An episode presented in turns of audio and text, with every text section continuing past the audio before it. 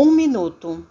Num minuto apenas, pode-se fazer sempre alguma coisa útil, como sejam redigir um telegrama, escrever um bilhete fraterno, sobrescritar um envelope, dar um recado ao telefone, prestar uma informação, lavar uma peça de roupa, ofertar um copo de leite, cumprimentar alguém, limpar um móvel, regar uma flor.